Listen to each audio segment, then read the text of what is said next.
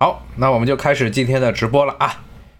今年的高考又是非常罕见的呢，又回到了七月份高考。我记得是我那时候高考的时候是七月份，七月七号、七月八号两天高考，那天真的是热的要命啊！哎呀，古人对于天象、对于气候的估计，这都非常的准确。咱们古代的农历上面写的是七月六号开始。全国就进入了小暑，嗯，梅雨季节完了，然后进入小暑，七月份小暑一到，开始高考。记得我当时高考那两天，哟，天气啊热的那叫一个狠呐！北京那一天看看三十四、三十五度的样子，考语文、数学，第二天考英语，还有理综啊。当时最恐怖的是英语，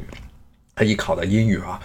到现在都至今难忘啊！当时是考听力的时候，因为当时教室里都没有空调啊，也不准开风扇。当时候的听力的这些播的题是，好像我记得是当时是电台广播，然后呢在全考场的学校里来拉喇叭，然后来听，还不准开风扇。啊，又那个时候，想想这个三十来度的温度啊，它实际上室内估计都在三十七八度了，没有任何的降温可能性，然后还。风扇全部都关了，这汗啊，哇，啪嗒啪嗒的就从脸上往下掉，还必须要把身子往后仰，防止答卷上沾上汗迹，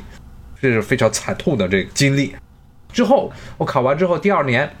终于大家意识到了，七月份刚刚进入小暑的时候，进入这个三伏天了。这个时候高考有一点太不近人情了啊，有点太过分了啊！最后就往前挪了一个月，到了六月份高考，这天气一下就好多了。但今年非常不幸的，高考又非常罕见的在十几年后，将近二十年了，哇，又进入了七月份高考的这么一个特殊的时期。那么非常预祝今年的高中毕业生呢，能够拿到好的成绩，能够上自己理想的大学。当然了。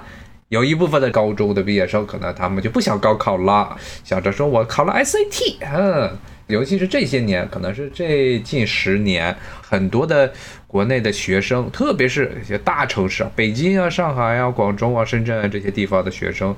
一流高中的学生上国际班，不准备高考，准备 SAT，甚至呢，在国内经常有这种说法，说 SAT 啊是一种美国的高考，这句话就非常搞笑了。其实 SAT 跟高考完全是两套路子，它确实是标准化的考试，但是呢，并不是真正意义上的全国性的考试，而且呢。就看我之前跟大家讲过那样，现在常青藤的一些学校已经开始不再收啊 SAT 分了。什么样的学生特别看重 SAT 分？亚裔，特别是中国人，老是把自己想象中的美国的教育制度应该是什么样，全部都搬过来了。我见过有一篇这边的新闻采访啊，就讲这边的美国的白人家庭，中学的一些白人家庭，费城那边了。对于这些学校来了很多中国学生，非常的不满，说这些学生啊，天天就努力上学，然后呢，考试，然后呢，SAT 呀，包括各种考试成绩都要比他们这些白人学生高，然后有的家长就不干了，说你们这些中国人来这干嘛？哎，这句话就挺诡异的，说你们这些中国人来这干嘛？然后呢，你这些中国人为什么要这么努力的考试？肯定很多中国人就问了：学校不就是为了考试的吗？准备考试的吗？他说：你们这些只会考试，我们这个上学主要的目的是为了提高社交圈儿。你们这些考试有什么用？就算是 SAT 考上了，然后去了好的大学，你在里面接着上学，你在里面也就是读书。我们这些学生都是为了去里面搞社交的。这其实就反映了现在美国的很多人啊，包括白人的。家长这套教育观，其实就反映中国和美国之间的一个很巨大的差异啊！尤其是对于大学而言，很多白人家庭认为这地方是锻炼自己家的孩子的社交能力、拉近人脉的地方，主要目的可能都不是为了上学。所以，为什么美国的这些本科中有大量的所谓的兄弟会这种奇葩的东西啊？不知道什么是兄弟会的，大家可以去搜一搜，然后看看很多这方面的电影儿。甚至有些这兄弟会入会的时候，因为恶作剧搞得太过火了，把人给弄死的。这其实在于普通的美国人来说，上学，特别上大学，很多时候其实跟获取知识没有任何直接的关系，也是为了之后毕业之后的就业做准备。但是准备的方向不一样，不是为了学习而准备，而是为了能拉到更多的校友、同学、好多的好哥们儿，从这个角度啊来进行运作。刚才说的朝廷的学校，如果他们再不收 SID 分儿，那对于华人来说啊，那简直就是毁灭性的打击。其实都不需要毁灭性打击的，今年对美国华人的毁灭性打击还不够多吗？最近好像又要来了一波新的啊，当然这个多的跟美国本地华人没关系，主要是这中国留学生。美国政府要求大学如果呢不开设线下课程，只上网课的话，那么这些外国留学生就必须得回国，不能在美国待着。当然，这个是有别的原因，可能美国政府主要针对的是这些学校，因为现在很多的学校嘛，无论大学、中学、小学，都比较胆小，不好听的叫胆小，说的比较好听就是比较稳重，都不愿意惹麻烦。特别是出现了疫情、什么天灾这些时候，只要出现这些情况，就赶紧的。就放学、下课不再上课，封校。很多时候就是怕学生出事儿，一旦有学生出事儿，这些家长就不干了，就开始要告，告着学校。一告可能都是集体诉讼，那学校吃不了兜着走。学校必须要天天是哈着家长，然后呢，教育上也必须要注意啊，不能够让小孩心灵上受到严重的挫伤，不然家长一闹事儿就坏事儿了。那大学就特别胆小，就今天这美国疫情又爆了啊，又爆了我。每天都创纪录的这人数往上报啊！但是呢，联邦政府要求想让这些地方能开工就开工，大学是死活打死他也不想开工，他他开工了，到时候一出事儿，最后遭殃的还是自己。之前可能下半年很多的大学都打算全部都上网课，那么现在联邦政府就拿了这么一个比较吓人的事儿：你要是再不搞线下课程、实体课的话，那你这些海外的学生，你们最重要的一个学费的收入来源啊，就拜拜吧。其实主要目的就是逼这些大学要开线下课程，所谓的复工啊，那显示出啊，美国已经进入了复工的轨道。那当然了，美国绝大部分大学啊，可以说是自由派的，自由派重镇。那么，美国大学的教授很多是不支持共和党人。对于共和党的政府来说，那打就打你们。当然了，不能直接打，因为确实没有什么理由，那就搞留学生吧。就把你们最重要的财源给断了，威胁大学。至于留学生他们自己的想法，那反正他们是外国人，也不会给美国投票，顶多就是美国交一堆税，交一堆税，但对美国没有任何的影响，只不过是经济方面影响。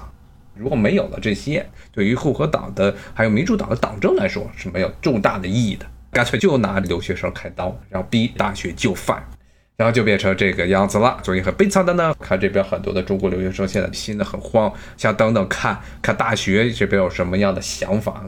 现在有些想法是，可能大学打算呢专门为留学生开一门的线下课啊，但是这有可能也被美国政府拿来说事儿，说你这是故意的，会不会出现这种情况就很难说了啊。现在真的是处于一个非常非常非常的时期，疫情加上选情啊，基本上美国现在也处于一个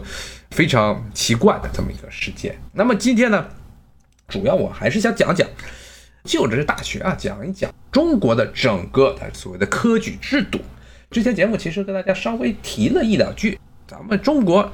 这种古代的制度核心一样，叫做选举。跟美国的这套选举制度是两个意思，但是呢，用词其实都是一样的。咱们中国的选举是通过考试来选拔、来推举有才能的人进入政府，然后一级一级往上做，做到高官。美国的选举，这个“选”的意思不是选拔的意思，而是让人来投票选人，选举啊，来选这些选民人认为呢代表自己利益的政客，让他们呢能够进入政府。所以中美其实都是有选举制度，只不过中国的选举是靠考试，美国的选举是靠嘴皮子，是这么两套路数。而其实你看美国的大学的这些录取，其实从某种角度上也是靠嘴皮子，只不过有的时候嘴皮子也靠笔头，但不是标准化的测试，尤其是所谓个人简历啊、面试啊，还包括所谓的之前的在高中干的很多经历啊，这不是一种标准化的东西。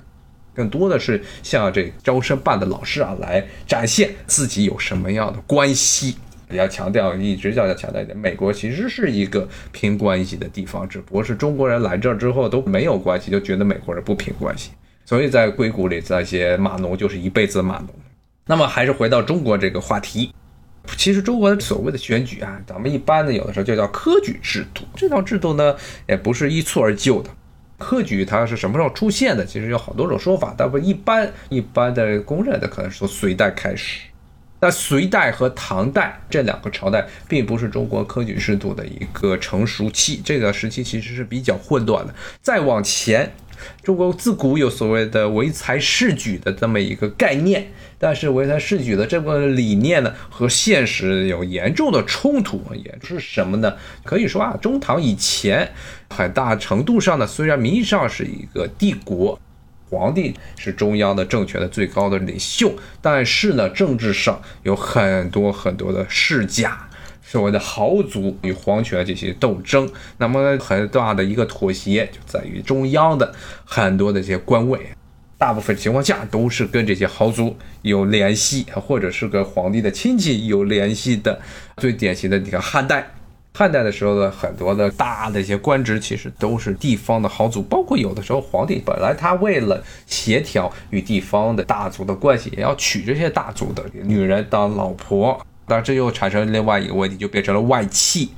特别是东汉的时候，外戚成了一个大患啊。首先有外戚，然后呢，皇帝呢又怕这些外戚呢控制不住，又扶植了宦官，让宦官去跟外戚斗，斗了半天，最后呢，皇帝也变成了宦官手里的傀儡，然后宦官呢还跟文官斗啊，斗了半天，最后变成了军阀咔嚓，把这些宦官全杀了，但是呢，汉朝也就完蛋了，后来就进入了三国时代。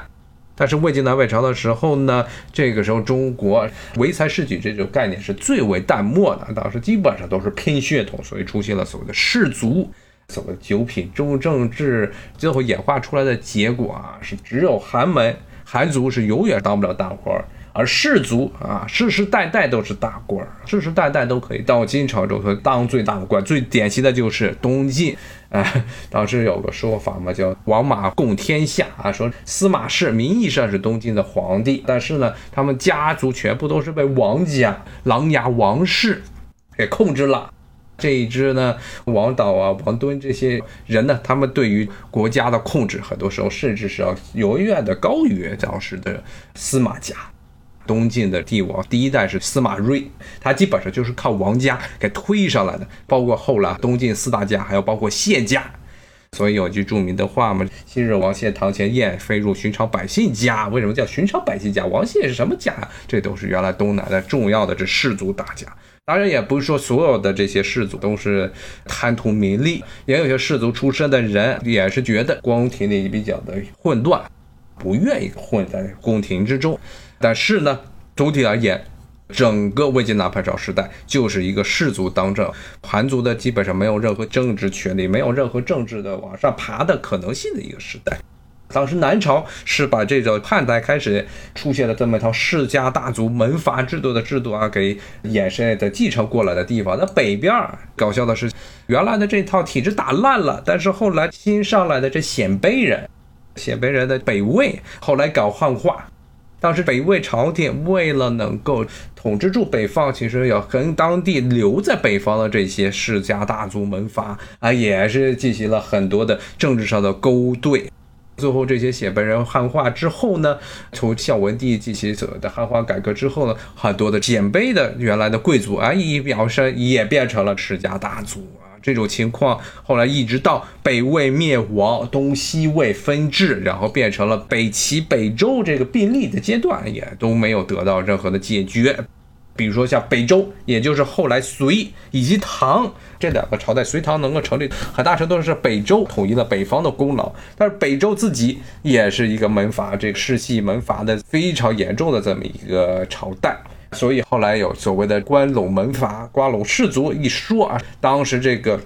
北周，当时是宇文部的鲜卑人宇文周，在他的皇族之下领导了北周。当时主要的依靠的政治势力就是关陇一带的这世家大族，包括汉人，包括鲜卑人，包括可能是与其他的民族有杂交关系这些显赫的家族的后代。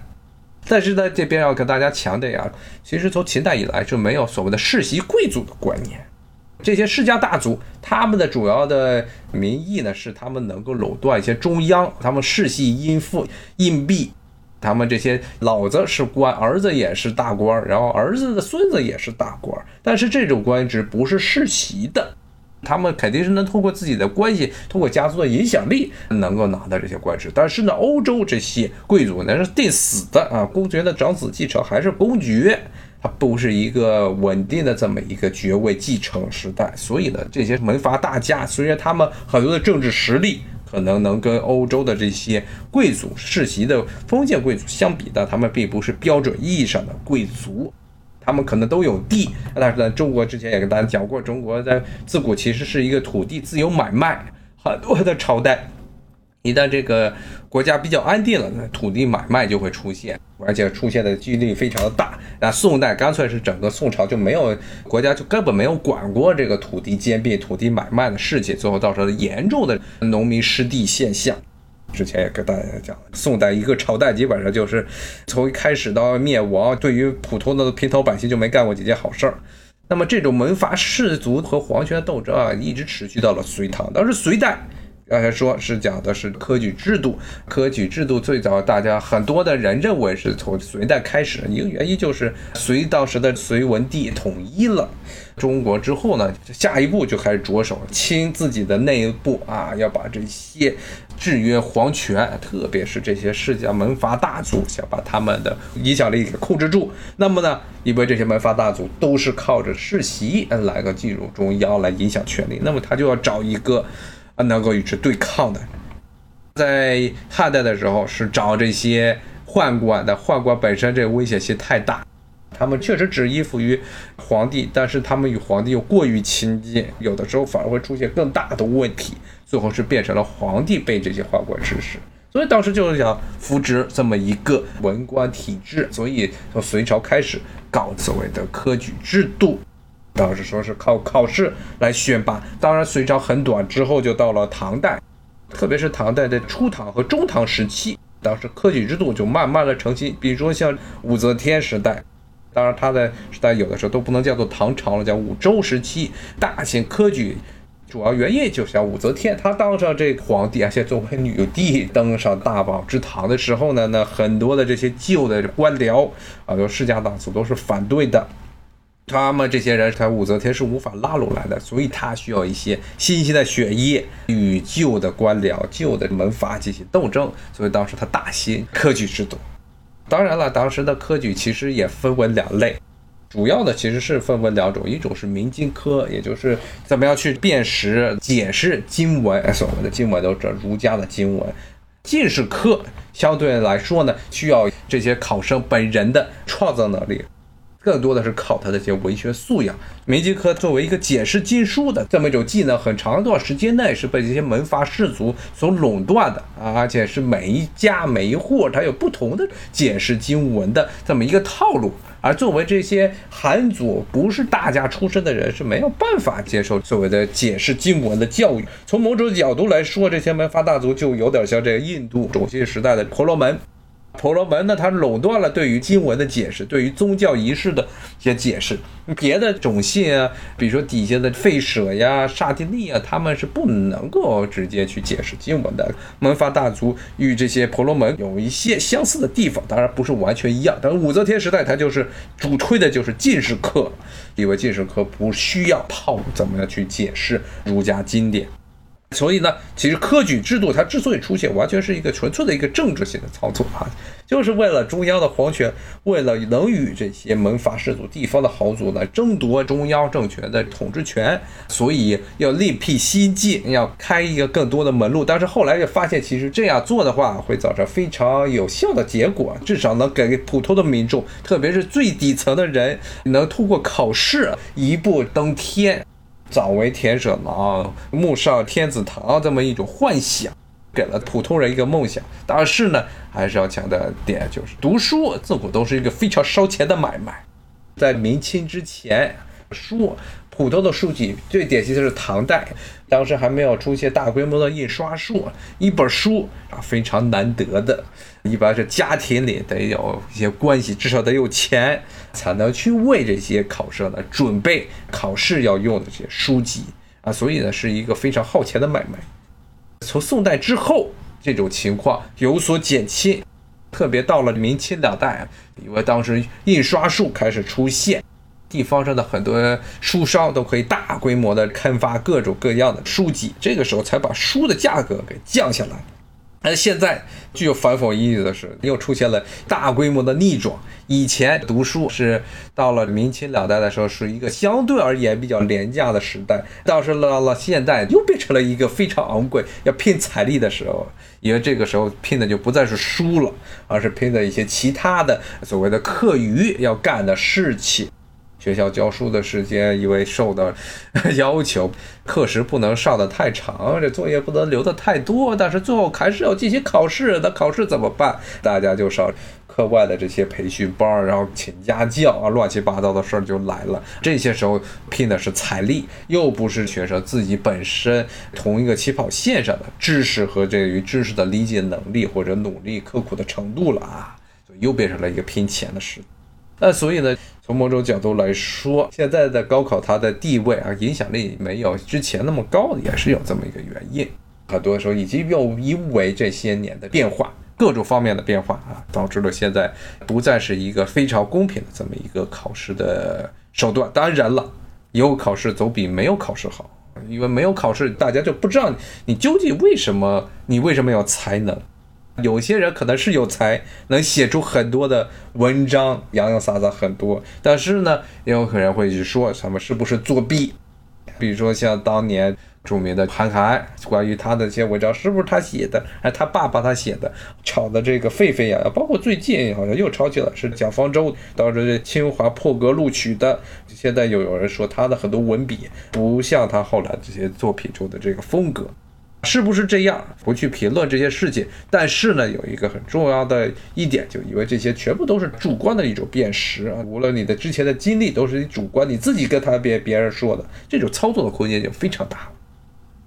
那么还是回到刚才的话题啊，那么唐代其实一直是科举与这种门阀政治共同作用、共同推动，所以后来其实很大程度上呢，科举上的官僚和那些门阀、硬币上的官僚还不断的进行斗争，特别是中唐、往唐的这些党争，有人就说，像陈寅恪他就说，很大程度上就是这些旧官僚、旧门阀与新的科举制度上的这些文官们的一个斗争。等一直到了唐代的末年，唐都快完蛋了，党争还没有结束。但是呢，唐朝的最后，皇朝闹大起义，最后唐朝整个崩盘了之后呢，唐王朝只能依靠着地方军阀。来维持自己的统治，但是这些地方军阀中最大的一个是朱温，朱温他底下这有几个幕僚，原来企图去巴结这些大门阀，希望能会那个一官二职，但是呢，这些门阀根本看不起这些幕僚的出身，根本不理他，所以当时这幕僚就给出为出了馊主意，这些人不说是自己是清流，说不与这些军阀这些地方的藩镇的武夫为伍，那你们清流既然这么说，那么是不是扔到黄河中也是？清流呢，就鼓动的诸位把这帮人全部都扔到了黄河里去。从某种角度来说，是一种比较意想不到的方法来解决了啊困扰中国这个从秦朝统一以来差不多将近一千年的这种文化政治问题啊。因为大批的当时的一些重要的大家，什么令狐氏啊啊，全部都扔到黄河里去了，没几个人活下来。最后这唐王朝也被朱温给灭了。唐朝的最后两代皇帝唐昭宗和唐哀帝都被朱温给杀死，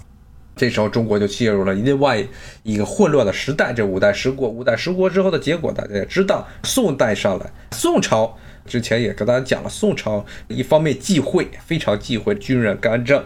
因为五代十国的经验，那么另外一方面又非常害怕，像之前唐朝之前出现的这些门阀政治在重新出现，所以当时是通过了扶植这种文人政府的一个方法，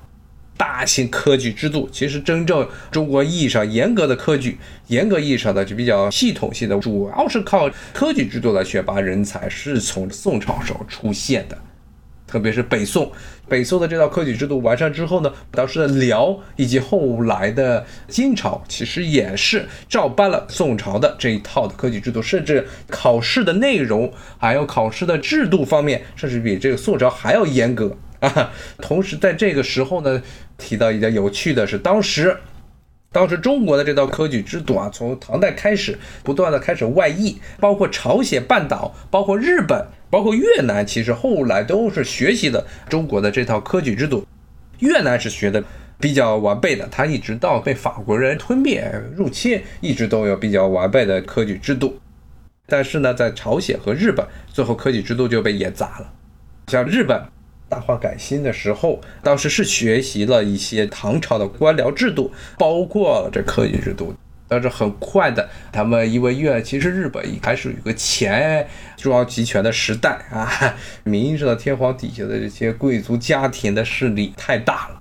日本当时的那种政治条件下来继续推动科举制度，所以很快的日本就陷入了这些武家呀、这些官家把天皇给架空啊，为了争夺权力，最后变成了一个封建时代，非常像这欧洲的那种模式的封建时代。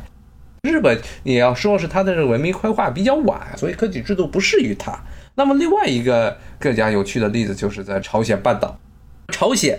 也是学习到了中国的这套科举制度，但是他没有严格的执行，最后这科举制度又变成了类似于中国这两汉时期的这种门阀制度，他们叫做两班贵族。这些两班贵族其实垄断了朝鲜王朝，特别是啊从入明之后，从十五世纪、十六世纪开始的这朝鲜，基本上是靠这贵族出身来决定以后的官职，普通的平头百姓又不可能的往上爬。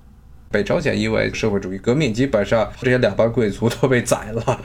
那么在南朝鲜，在韩国，到现在为止，这种两班贵族影响一直到今天都没有得到，不是没有得到解决，而是非常的严重啊！包括韩国这些财阀。最早的背景可能都是来自于当年的这些两外贵族，包括很多的韩国的一些总统啊，包括一些重要的政客，他们的出身也是，你说追溯到以前朝鲜王国时代啊，跟这些贵族有一定的都是直接影响，或者呢是他们的代理人。所以呢，中国周边可能除了越南还相对来说做得好点，不过越南从来都是抄中国的。越南是中国最好的学生，所有的制度啊都是长得跟中国一个样，一直到今天都是这个样子。其他地方都是因地制宜搞了有朝鲜特色的这个高考制度，日本特色的后来干脆就没有高考制度了啊。所以呢，高考制度最大程度上的，主要还是中国这边做的最为彻底。不仅是做的最为彻底，到了明清两代的时候啊，科举制度基本上就成了祖宗大法了啊，不能够随便的进行改革，不能随便的进行作弊啊，所以古代。关于科举作弊这方面，他的惩罚是比现在要严的多，要苛刻的多啊！就像前不久啊，山东出的这些事儿啊，你要是放在古代，特别是比如清朝的时候，那就是一个大的科举案了啊！清朝是出了好多起的科举案件，从顺治年间、雍正年间，一直到咸丰年间都出过大案。因为科举基本上是普通人能够当上大官唯一的途径，所以有很多这些没有能力或者才能不够的这些人贿赂主考官，给自己或者给自己的孩子能有这么一个重榜的机会。但是清朝从来都是执行的是这一点，只要有作弊行为，只要被查出来啊，那马上就是砍头，主考官砍头，贿赂的人都砍头，犯了小罪的很多也都流放，包括之前的所有的这些地位全部都要被剥夺。清朝刚入关，顺治年间就出现了大案。那么咸丰年间，咸丰一上来，他为了立威，正好出了一个科举的大案。当时咸丰就要求悉数查办，包括了清末啊，在光绪年间的时候，科举的一旦作弊，执法力度非常严格，绝对不可能只是什么一个开除公职啊，取消什么退休人员待遇，就这么简单了，至少得坐牢。如果是修改籍贯。修改考级，只要在古代科举时代，那是是重罪，很多的时候都直接要咔嚓就砍脑袋的。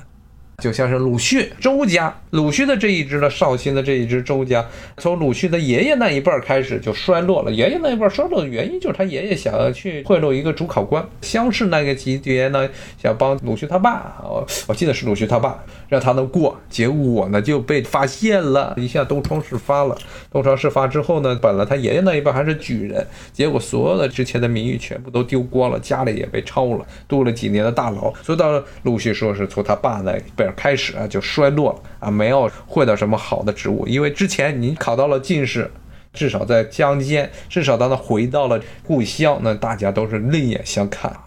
包括了政府对这些科举重榜的人都是有优待条件的，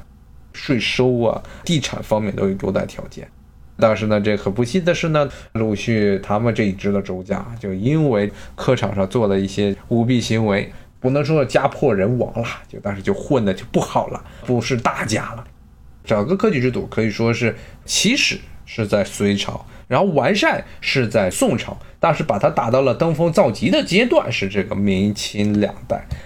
呃，明清两代呢，基本上就成了普通人能够进入中央的唯一的途径。但是呢，就算是中国古代这套严格的执行，叫作弊最高能判死罪的这一套科举制度的时候呢，科举本身也是一种政治行为啊。它更多的时候呢，是中央，特别是皇权，它要考量怎么样去平衡各地的利益。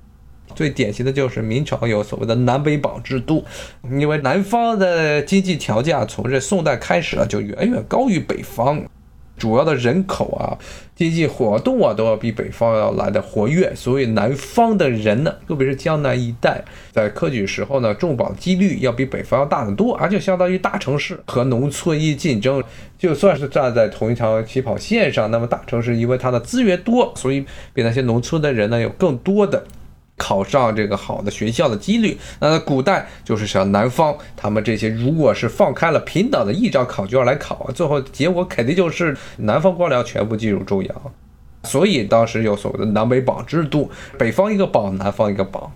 呃，主要目的就是为了平衡北方的教育上的这种差距，然后呢，避免出现南方人垄断明朝朝廷的情况。但是最后就算是这么搞啊，到了这明末，其实也是变成了一个很糟糕的问题，那就是东林党和这阉党之间的党争。那么东林党的很多人都是从江南这一带，以及依附于江南的这些官僚的很多其他地区的官僚形成的这么一个政治势力啊。那么一直到了这明朝的灭亡。党争都没有结束，甚至到了入侵，因为东林党人和阉党全部都投降了清朝，他们在清朝的朝廷上，在顺治朝的朝廷上还接着斗，所以怎么样去平衡各地考生进入中央的机会这个问题上，这明朝一直就没有能够彻底解决。到清朝，清朝呢倒是与明朝一个不同点的，他们这些旗人。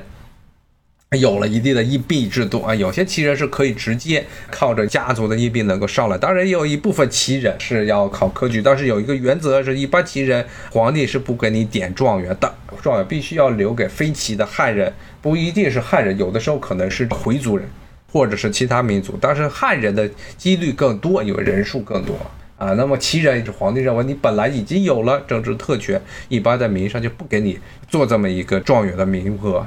有清一代，基本上旗人能够点状元的人数非常少。当然，宋代时候开始的科举制度和高考还是有很大的区别。那个时候更多的是高考和公务员考试的一个混合体。基本上，你要是到了所谓的三元及第，从乡试一直到殿试，能进入殿试的话，基本上你就在中央肯定是有给你分一个职务，一般都是去翰林院。翰林院是干嘛的？主要是收集古代文献，然后呢编辑档案。编史书的地方，基本上呢，所有这些科举上来的人，第一步都是在翰林院里先实习几年，去了解一下中央的这些官职的这些历史啊。然后之后呢，有的时候如果你表现好，人脉积累的好啊，接着去中央当官。但更多的时候呢，是要把你下放到地方去进行锻炼，一般都是跑到一个县里去当一个县令。要是好一点的话，在哪些地方去当一个助学使啊，或者什么布政司使啊，然后一步一步再爬上来。中国呢是在高考改革之前，特别是九十年代高考改革之前，更像是古代的科举制度，因为当时这个大学生还是包分配，而且很多的时候是分配之后呢，直接是去国家机关啊。那个时候因为大学生人数比较少，那从九十年代后期开始的这些改革，逐渐的不再保有分配制度啊，更多的是大学毕业之后要自己去找工作。这个时候，高考与古代这科举制度之间的关系才变得比较疏散起来。后来就出现了公务员考试，其实到了后来，真的要进政府，必须要通过了两次考试了。一个是高考，能够拿到一个基本的大家认可的文凭，再通过这个条件呢，再进行公务员考试。中国的这个科举制度可以说是中国文化与绝大部分世界的其他地区都不同的、独特的，在古代的一套选举制度，选拔人才、推举人才的这个制度。在古代其他地方，包括中国的境内，除了可能越南稍微做得好一点之外，啊，其他地方最后都还是沦落成了这么一种靠血缘、靠血亲关系才能够往上爬，更别说印度了，在欧洲更是这样啊！那公爵的长子还是公爵，甚至都没有汉代的所谓的推恩令，按说公爵下一代应该是往下嫁一级爵位，这种概念都不存在啊，都是实打实的啊，你就是爵位就永远是定的，铁杆庄稼。